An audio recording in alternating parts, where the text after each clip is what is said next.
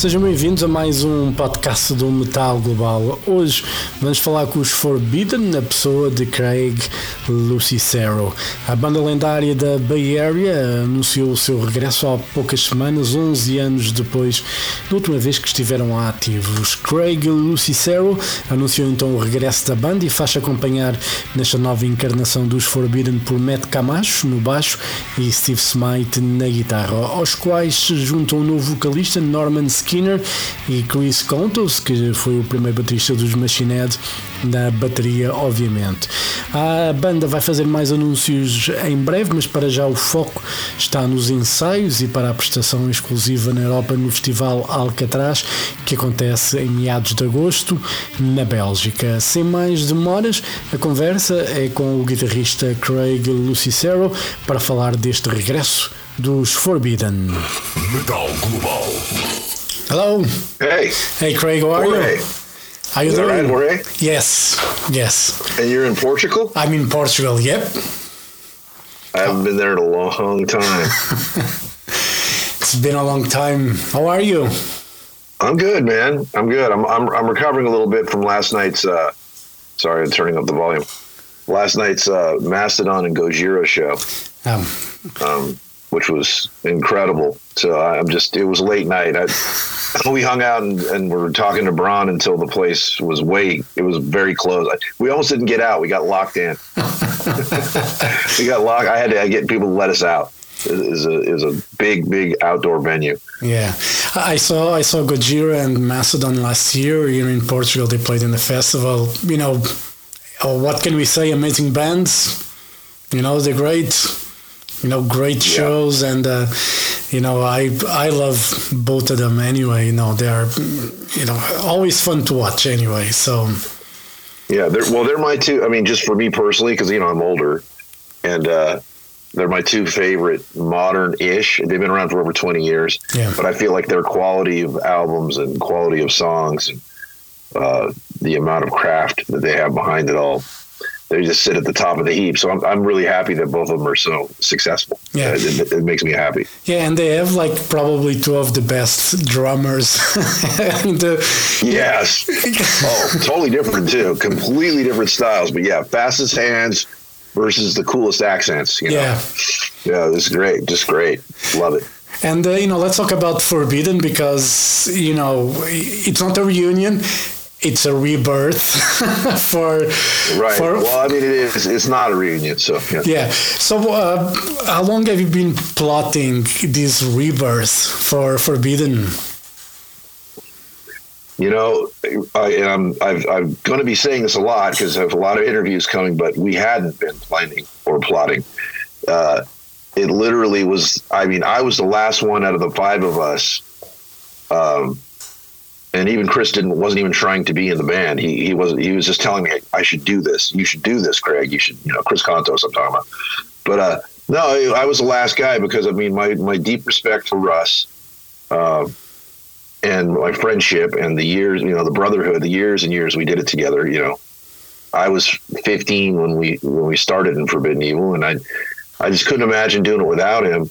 But at the same time, I knew that he was going through so much and changing and learning and growing and being sober is a job. It's I mean, for some people, it's a real hard uh, thing to maintain, and you can't you know put yourself in certain situations.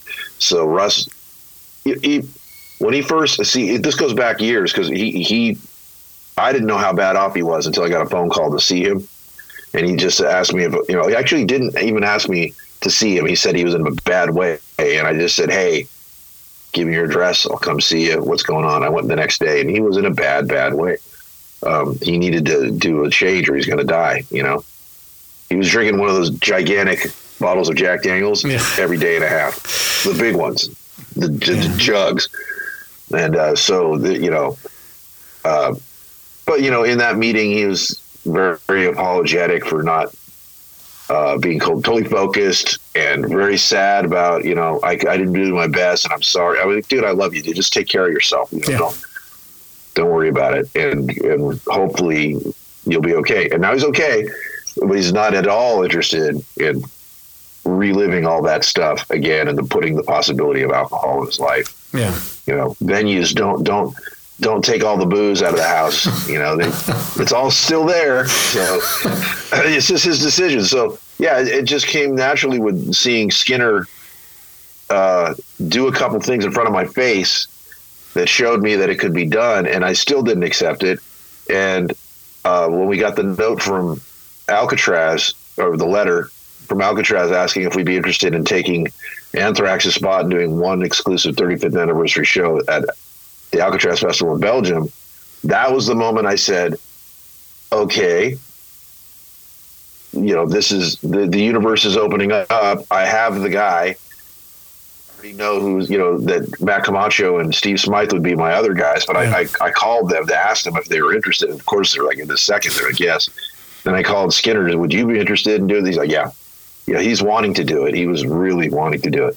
So, and then I had to figure out the drummer part. Um, but there it was. Like it, it was only barely a month ago Wow. that I, I even considered it. I think it was just about a month, maybe maybe a week over. So, so, if, So- it, so if it wasn't for the, the festival, you probably would still be in a limbo, so to say. Yeah, yeah, yeah. I think I, you know honestly, because I mean, I, I do other things. I'm not a person. You know, people misunderstand uh, a lot of my intentions in music. Like I I, I do things because I love them. You know, Yeah. I don't try to chase things down. I'm not really trying to chase down popularity or uh, you know anything like you know. The, people assume because I just wasn't playing the same thing my whole life that I'm chasing trends, and it's like no, no. If that was the case, it would have been a lot easier. I just like because I, I tend to like to forge new ground, Yeah. And so for me, I, I've been doing that my whole career, and it's more of a satisfactory and, and art. Yeah. You know, whatever I'm doing, I'm I'm liking it because that's what I want to do.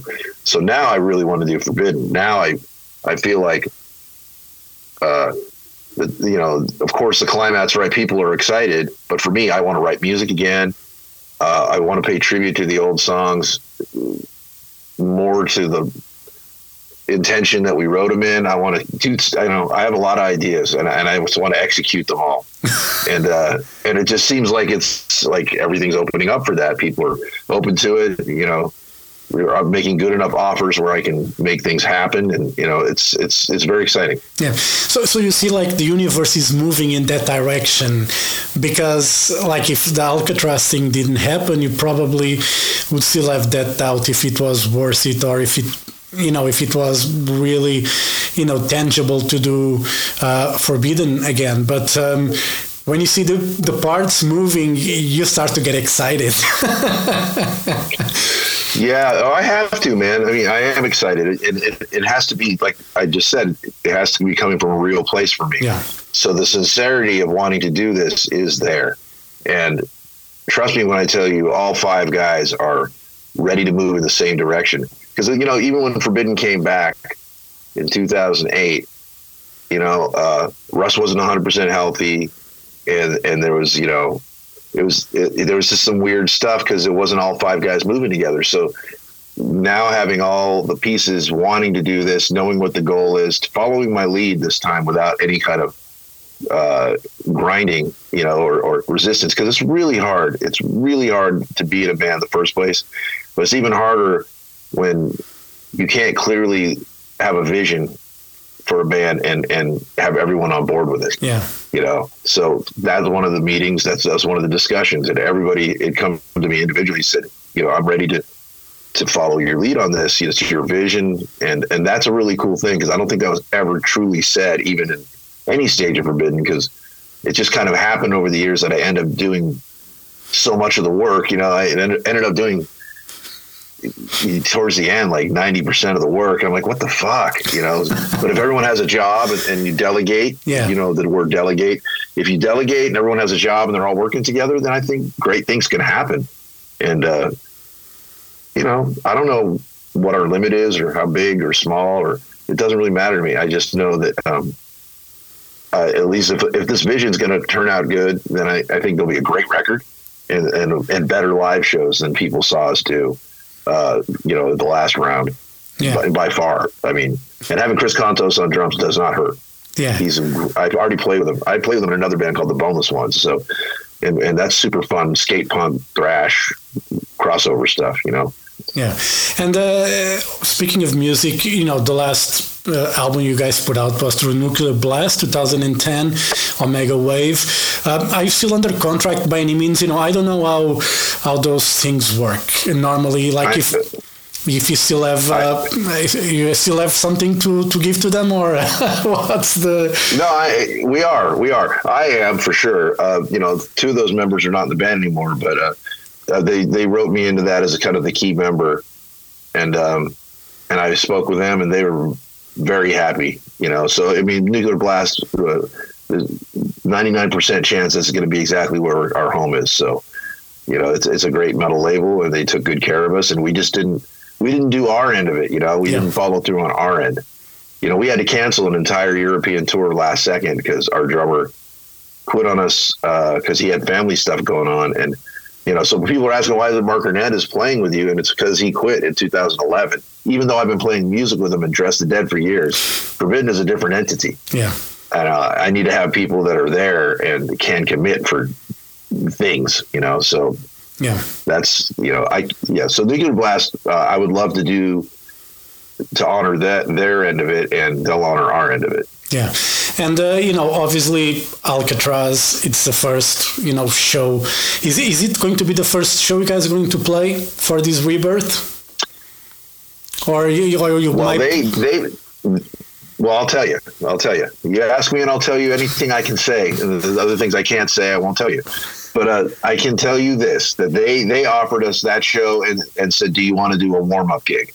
A couple days before, so we'll probably have a very small location, and we'll just go in there and pound out the set one night, uh, maybe two days before the show, and that'll be that.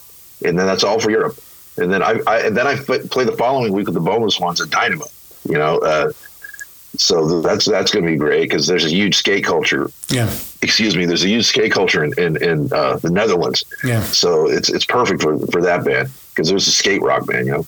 So, uh, but then uh, we only have uh, one appearance in America that I cannot announce later in the year, and that's that's it. And that's all. I'm going to just write music with the guys, keep on honing his songs, you know, add, add other songs to the set. Because I think Alcatraz we're going to primarily focus on Forbidden Evil. It's 35th anniversary. You know, um, it's it seems like it needs to be. Well, we should probably hit every song. Yeah. So add add a couple others to the set as well. Cool. And uh, you know, when it comes to music, obviously, you know, as a musician, I know people tend to write a lot, keep old tapes, old riffs, you know, hidden somewhere. Uh, do you have any riffs recordings from the past that you might bring up for um, for a new Forbidden record, or you want to start fresh? Both. I think uh, I'm not going to lean into much old stuff, but I have riffs that I've written in the past that I, I had intended for Forbidden that I'll examine. But I mean, I have I have a really different way I want to attack writing this time. Um, usually, I would you know just come up with the riffs, and then what the riff sounded like, I would tell the story to to the riff. And and this time, I'm going to lean into it with more concepts for what I want to write about, and then write the song around the concept. And uh, I'm going to do most of the record, or at least a great portion of it, in E uh, which is what the first two albums were written in. I, I just feel like if you can make it heavy and, in just standard E tuning, yeah, it'll be heavy in any tuning. And you know, I mean, Forbidden, we did we did drop C, no drop C sharp uh, on Omega Wave, and then and then just E flat. You know, so but, but we were down a little bit. Not, not as much as these other bands these days, but I'd like to mix it up. I, I like to do a lot of old electric sounding, high energy, you know, stuff, and uh, and I'd like to add a few songs that do drop down, but I, that way it's got variety that I think it needs. But hardly anybody out of our peers, if, if anybody, that's actually one of the bigger bands from the past plays an E anymore because yeah. they don't usually have a singer that wants to do it. It's it's harder. But Norman Skinner is fantastic. He can sing his ass off. Uh, he's a couple of his bands already tuned to E, you know, so it's not really a thing for him. Yeah, you know, I, you know, I'm not a musician. I used to play guitar and I sucked at it anyway. But you know, I never, you know, for me, my guitar was always standard E tuning. You know, I when people say why why don't you like drop a whole tone or whatever, I was like I don't know what that means. You know, I have. Yeah, well, if you don't know, you don't know. It, it's it just, it just means a slower. Man. Yeah. Uh, you know, I mean, you know, Black Sabbath started all that, right? It's not new. Yeah. You know, when, it, when everyone's oh they're getting so upset, I'm like, well, Sabbath had been doing it, and then a lot of bands took a half step down, which is Yeah. just you know one fret basically, and the, but uh, over time, you know, everyone started tuning down really low and lower. When I was in the band, I started a band called Man Made God after uh, after Forbidden ended in '97, and uh, I bought my first Les Paul, and then I had I had dropped everything to drop or to down down to drop A, which nobody was like it was inc- it was. But I was it was hard to describe. But I was playing a lot of things on the A string, so it was an E, right? But then I'd just be able to move it down and go, whoa, there'd just be moments. Very experimental. It was Yeah. fun, you know. But I, I've I've done enough of that. I, here and there is good for low tuning, but I really do want to do this album in a bouncing, thrashy, you know, uh, pace, and, it, and nothing suits it better than E. Yeah.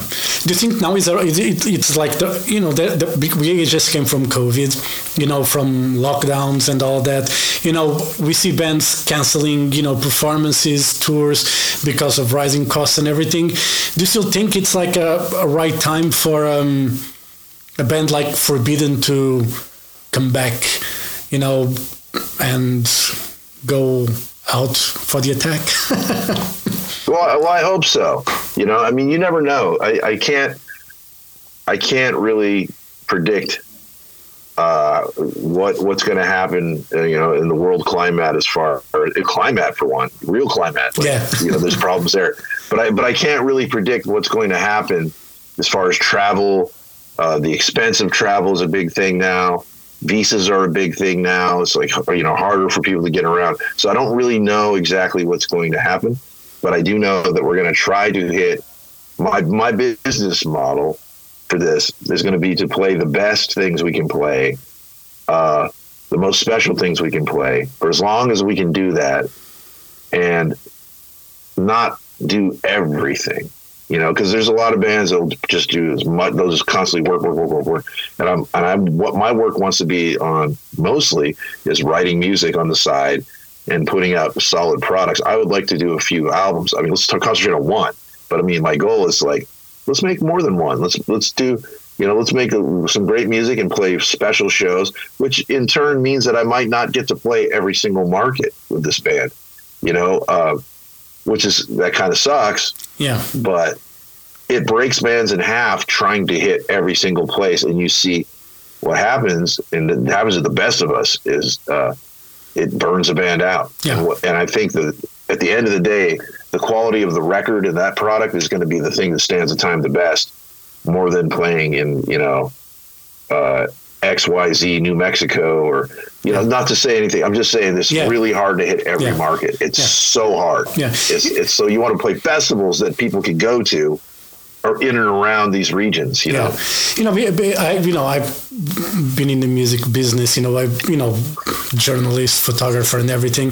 And uh, you know, now I, now that I work closer with festivals here in Portugal and promoters, I, I come to realize how difficult it is for some bands because they have those flying shows normally in festivals, and they they rest like for a couple of hours and Yeah. I cannot imagine, you know, when you get to a certain age, you know, how the fuck do you hold on to just sleeping like two or three hours, you know?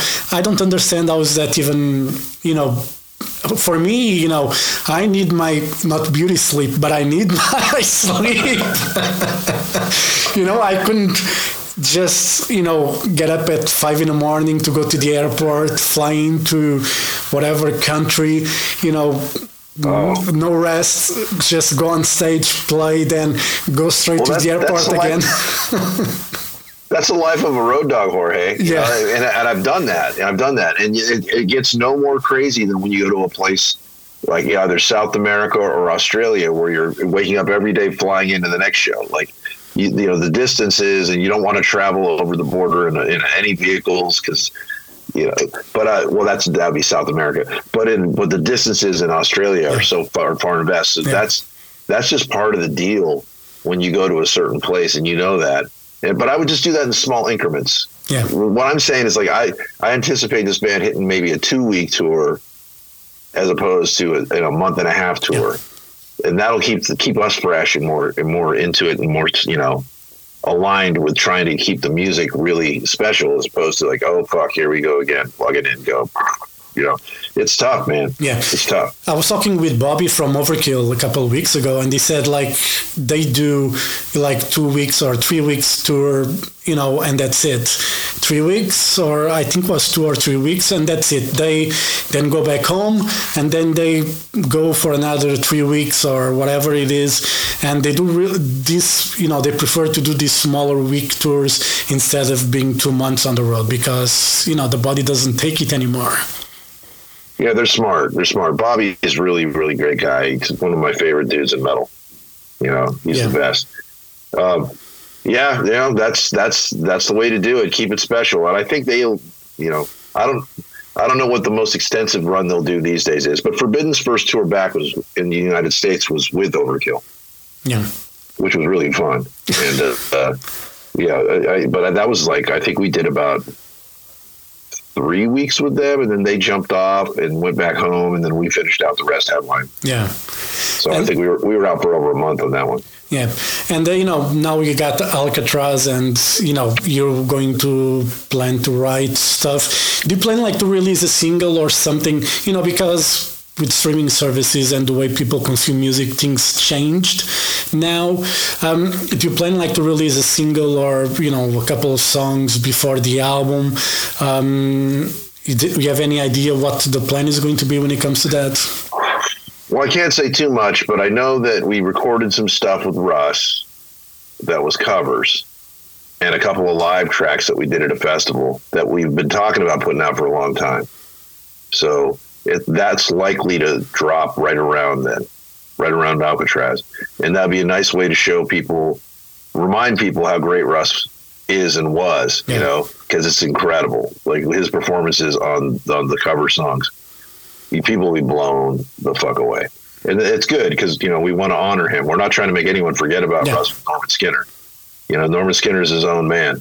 And uh, just like Iron Maiden switched from Di'Anno to Dickinson and Ozzy to Dio and Yeah. anybody else, these these are all just mega talents and um, and Norman's a mega talent just like Russ. So Cool. Right, Craig, you know, I'm really looking forward to see what you guys come up with. You know, I'm getting a bit itchy about it, music wise, especially because, you know, Forbidden was always a, a great band. So, uh, you know, I'm very curious to see what you guys are going to come out with.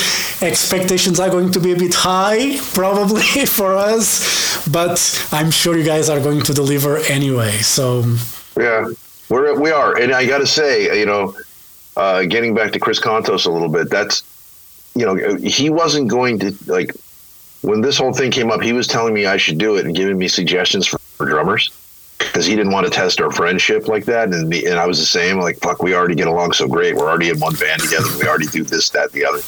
But uh, at the end of the day, I, I reached back out to him. I said, you know what, dude you're going to be kicking yourself and I'm going to be kicking myself if this thing takes off and we didn't examine you and I doing this and writing a heavy metal, like a thrash metal record together. And he's like, ah, you're right.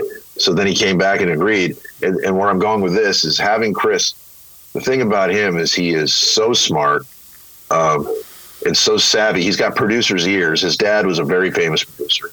Uh, he, he's got, you know, it's, he's been in a lot of bands and he's done a lot of things, but nothing was more. He was nothing more involved in that burned my eyes. You Yeah. know, the Machine Head record, and that stands the test of time. And uh, he, you know, he he lended a lot of his best attributes to that record. and hasn't really been able to do it in a in a metal record like that since. He's done it. You know, Boneless Ones. We put a lot of work in. He did amazing stuff on that record but it's not like this. You know, this is going to be intricate. It's going to be thrashy, and we want to make it cutting edge and homage to the old school. So having him there along with Steve and Matt and myself and, and Norman, it's going to be a really big attribute for this thing. It's going to make the record even more special. Yeah, it'll it'll it, it won't disappoint many, but it might surprise a lot. Yeah, you know, you know. But I mean, you know, nothing's really been written. I've only written lyrics. You know, like I've pounded out some lyrics so far. So, like I said, I'm trying to conceptualize what I want to write about and then it'll all flow. Yeah, you know, I remember I was last year at Bloodstock uh, in England, and um, Chris was there. He was on the pit for Mercyful Fate. You know, I was there photographing, and he, he's just like standing beside me with his girl, and uh, he was he was like, I think I'm going to cry, yeah, and I'm like, I, I, was like, I said, don't start because I'll start crying too as soon as I see King and Mercyful Fate coming on stage, and uh, you know, we had that moment there. It was fun, and uh, you know, he's a very genuine guy, and um, he's he's a fan. He's yeah, a fan first. Yeah, and you know he's so passionate I, I about music and you know seeing him during the festival on the side of the stage you know watching venom inc and uh, you know other bands and he was just having fun and you know when I, when I talk to to bands you know I don't consider myself a journalist. I'm a fan of music. And uh, for me it's more important to be a fan than be a journalist because to be a journalist you have to be i don't know expert in something. And i'm not expert in nothing. I just love music you know? That's okay man. You know what happens to journalists is the same thing that can happen to bands. Uh, you can get really convinced in your own opinions and, and you, you know you can be condescending or come across you know so it's, it's it's the same in any business yeah you know journalists act like you can act like know-it-alls the guys in bands can act like they know it all and, you know actors you, you name it whatever whatever genre you're in. Yeah. If you even if you're in normal news, you know, it's like it's just yeah, it's cool. It's cooler to remain uh, a fan in the middle of it all. Yeah. even I, you know, I'm a fan. You yeah. know, I mean, like I said at the beginning of this, I went to see Mastodon and Gojira. When I'm watching those bands, I'm a fan. Yeah. And I love that fucking that music, and I'm so glad that there's people out there. I cheer for success, and I'm so glad there's people out there that are doing well at this, that have hit the top of the you know, this is my dream for Forbidden many, many years ago, but uh, it just didn't pan out. You know, yeah. um, you got to have everybody on the same page. One thing about those two bands that should be mentioned also is that all the members are there from the beginning. Yep. Nobody's been in, nobody's been out. It's just all it's four and then five and that's why they're special. So that's the rarest thing of all. If you can get people that stick together all those years. Yeah, and uh, you know, just wrap it up. And you talked about uh, you know writing the lyrics, conceptualize. Um, are you this pandemic, the environment, you know, this crisis, financial crisis? Does that inspire you to write the lyrics? Will that inspire you some of? Oh yeah. Yeah. If you ever read Forbidden, I mean, I, I, took over most of the lyric writing from Twisted in the Form going on. You know, Twist, uh, Forbidden was written by, in parts, Russ and, and myself, sprinkled through a lot of different things, you know. But then it started getting real focused on Twisted in the Form, and I've always been uh, my my ear to the ground, feeling the pulse of the collective conscience. Uh, you know, trying to uh, hit the, the, the yin and the yang. You know, the two skulls is is, is really you know that that uh, that dichotomy. I think yeah. is a good word. You know, it just the, the the the battle, and that's been a big part of my lyrical content is that psychological internal thing. So you can relate it all to a lot of the things that are happening now and the disconnection and, and people think they know everything because they read it on the internet. Yeah. You know, that's a big thing. Like I read it and it's got to be true because my source is like, you don't know. I had this conversation. I just just did a podcast with Jenny Johnson. We got into this whole thing, and uh, I just said, you know, I, I was a conspiracy guy. You know, I went down all the rabbit holes, but then I came to realize what do what could I possibly really know other than what I think I know? Yeah, because I'm not involved in those worlds. So there's a lot of things I could write about to answer your question. Like it's all laid out there. It's the perfect time for yeah. those forbidden lyrics. and I'm excited to get into that again. All right, Craig, thank you very much for your time. And all the best for Forbidden. All the best for Alcatraz. You know, I as soon as you guys said you were going to play there, I just looked at the lineup of Alcatraz and I was like, maybe it's time to try and visit Alcatraz, you know? Uh, yeah, it's a great. I, I played it last year. My band Dress the Dead played Alcatraz last year, and then we went and played uh, uh, Dynamo the following week and and did Bay Area Interthrational there. So, you know, uh, it's a great festival, man. It's it's it's not too big. Yeah. Twenty five thousand people. You know, so it doesn't seem like it's too big, but it's pretty big. Yeah. When you're in it, you're like, holy shit! You know, it's it's it's pretty big. So it'll be perfect for Forbidden's first show back. It'll be the perfect place. Very good. All right, Craig, thank you very much for your time. All the best for Forbidden. Looking forward to hear the new music. And, uh, you know, I'm getting excited. Well, well, thank you, Ori. I appreciate it. All right. And I hope to see everyone out there in Portugal soon. All right, uh, we'll do our You best. guys, you guys have festivals. You We- guys have festivals. we do have festivals, and this yeah, year, we'll you. this year we have one here in Lisbon with Pantera and Slipknot two-day festival. Pantera headlining one day, Slipknot the next day. So, um, you know, it's we might might bring you guys here. Ne- next year. Next, next year, Everything's next year, next year. for everybody else. Yes, exactly. All right. All right, man. Craig, have a great day, and I hope to see you guys soon. All right, thank you. Bye bye. Yeah, have Bye. a great week. Have a great weekend. Thank you. Bye.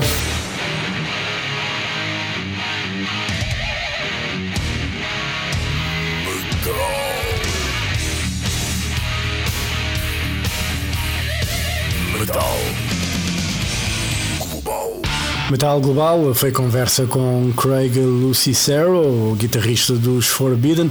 A banda da Bay Area está de regresso passado 11 anos. Para já, o único concerto que vão dar este ano na Europa é no Festival Alcatraz na Bélgica em agosto. Por isso, esperemos por melhores notícias para o resto da Europa, obviamente, em 2024. E assim chegamos ao final deste podcast. Dúvidas ou sugestões? É enviar e-mail para jorge.botas.rtp.pt. Podem passar pelo blog metalglobal.blogs.sapo.pt Podem também seguir-me no Twitter e Instagram em arroba Mountain King. Podem também fazer like na página do Facebook do Metal Global e, claro, passar pela RTP Play se quiserem ouvir o podcast ou o programa, neste caso, com música e pronto, é um programa assim mais completo. Também podem seguir, obviamente, se estiverem a ouvir este podcast nas plataformas de podcast Apple, Spotify e Google. Podem fazer like, follow, dar uma boa review se acharem que merece. E é só isto. E pronto, eu volto no próximo programa. Um forte abraço. Children of the night, you will live through the centuries to come, as I have lived. Good night.